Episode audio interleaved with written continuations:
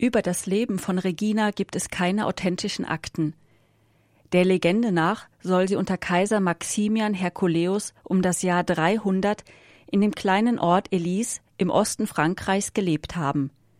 Hier wurde sie gemartert und enthauptet.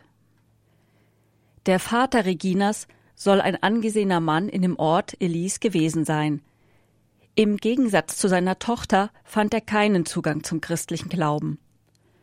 Als nun die Mutter bei der Geburt des Kindes starb, musste der Vater Regina einer Amme anvertrauen. Diese wohnte auf dem Land und war eine gläubige Christin. Sie ließ das Kind taufen und erzählte ihr vom Heiland und den vielen tapferen Märtyrern, die aus Liebe zu ihm gestorben waren. Als der Vater Regina wieder zu sich nehmen wollte, sah er voll Stolz, dass sie zu einer wunderschönen Frau herangewachsen war. Er freute sich, dass seine Tochter bei dem bevorstehenden Fest, das alle Jahre zu Ehren einer heidnischen Göttin stattfand, alle an Schönheit übertreffen würde. Regina weigerte sich jedoch, die prunkvollen Gewänder anzuziehen und bekannte ihrem Vater, dass sie Christin sei und an dem Fest nicht teilnehmen könne. Da wies der verblendete Vater in seinem Zorn das Mädchen aus dem Hause. Regina begab sich wieder aufs Land zurück und fasste den Entschluss, als Einsiedlerin ungestört ihren Glauben zu leben. Um sich ihren Unterhalt zu verdienen, wurde sie Hirtin und hütete Schafe. Nun geschah es aber, dass der römische Statthalter vorbeikam und das schöne Mädchen inmitten ihrer Lämmer erblickte. Von Liebe zu ihr entbrannt, ging er zu ihrem Vater und hielt um ihre Hand an. Dieser wandte alle Mittel an, um seine Tochter vom Glauben abzubringen und sie dazu zu bewegen, das ehrende Anerbieten des hohen römischen Beamten anzunehmen. Nachdem er jedoch sah, dass sein Tun vergeblich blieb und Regina darauf beharrte, als Christin zu leben und unvermählt zu bleiben, ließ er sie in ein finsteres Verlies sperren und so fest in Ketten schmieden, dass das Mädchen sich nicht bewegen konnte.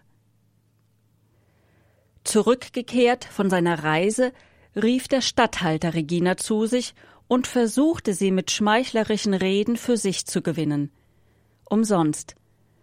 Wutentbrannt ließ er die schöne Jungfrau nun aufs grausamste martern, bis er schließlich selbst den Anblick nicht mehr ertragen konnte.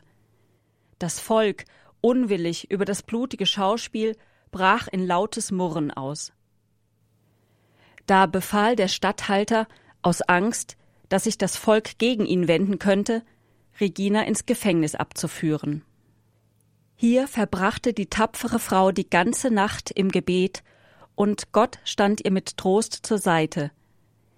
Sie soll ein hellstrahlendes Kreuz erblickt haben, das von der Erde zum Himmel reichte.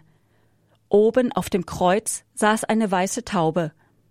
Dabei vernahm sie die Worte Hab Mut, geliebte Braut Jesu Christi. Dein Kreuz ist eine Leiter zum Himmel. Dein Leiden wird dir die Krone bringen. Und plötzlich fühlte sich die junge Frau von allen Wunden geheilt, lobte und pries Gott, bis der Morgen anbrach und man sie erneut vor den Richter führte. Dieser erblaßte vor Staunen, als er Regina unversehrt vor sich sah in all ihrer vorigen Schönheit. Doch sein Herz blieb hart, und er herrschte sie an, sie solle sofort den Göttern opfern oder sterben. Regina aber blieb standhaft wie zuvor. Voll Ingrimm befahl der Tyrann nun weitere abscheuliche Folterungen. Er ließ sie mit Fackeln brennen und danach in eiskaltes Wasser werfen. Die Jungfrau aber sang mit lauter Stimme den Psalm Wir gingen durch Feuer und durch Wasser, aber du, o Herr, befreitest uns daraus zum Heile. Und sie ermahnte das Volk zur Bekehrung, Während sie sprach, zerbrachen ihre Fesseln und die Erde bebte. Eine Taube erschien über ihrem Kopf und hielt in ihrem Schnabel eine glänzende Krone. Auf dieses Wunder hin sollen sich mehr als achthundert Heiden bekehrt haben. Der verstockte Statthalter aber ließ die christliche Heldin enthaupten. Die Verehrung Reginas ist erstmals im Jahr 620 nachweisbar.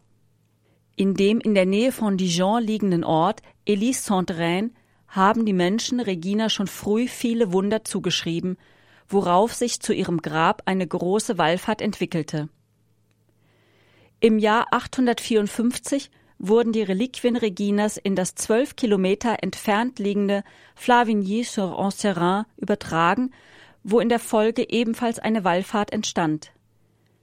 Zur Aufbewahrung der Gebeine errichtete man eine Abtei, von der bis heute karolingische Krypten und Gebäude erhalten sind. Seit dem 17. Jahrhundert werden auch in Osnabrück Reliquien aufbewahrt. In Elie-Saint-Reine zeigt man bis zum heutigen Tag Sarkophag und Ketten der Regina. Bei Darstellungen von Regina überwiegen Abbildungen des Martyriums, Sie wird als junge Frau mit Krone, Schwert, Kreuz und Taube gezeigt. Häufig sitzt sie in einem Kessel oder im Feuer. Auch als Schäferin inmitten von Schafen wurde Regina dargestellt.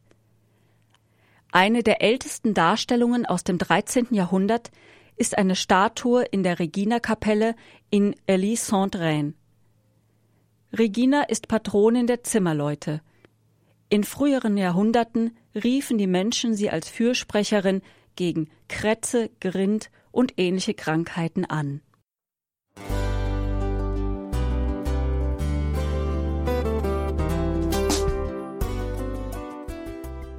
Liebe Zuhörerinnen und Zuhörer, vielen Dank, dass Sie unser CD- und Podcast-Angebot in Anspruch nehmen. Wir freuen uns, dass unsere Sendungen auf diese Weise verbreitet werden. Dieser Dienst ist für Sie kostenlos. Für uns ist er allerdings mit einem nicht unerheblichen finanziellen Aufwand verbunden. Deshalb sind wir für jede Spende dankbar. Alle Bankverbindungen unserer Spendenkontos können Sie über unsere Homepage horeb.org unter dem Menüpunkt Spenden einsehen. Dort besteht auch die Möglichkeit, online zu spenden. Natürlich nach den neuesten Sicherheitsstandards. Sie können diese Informationen auch bei unserem Hörerservice unter der Telefonnummer 08328 921 110 erfragen. Ich wiederhole die Rufnummer 08328 921 110. Vergelt's Gott für Ihre Unterstützung. Ihr Pfarrer Kocher.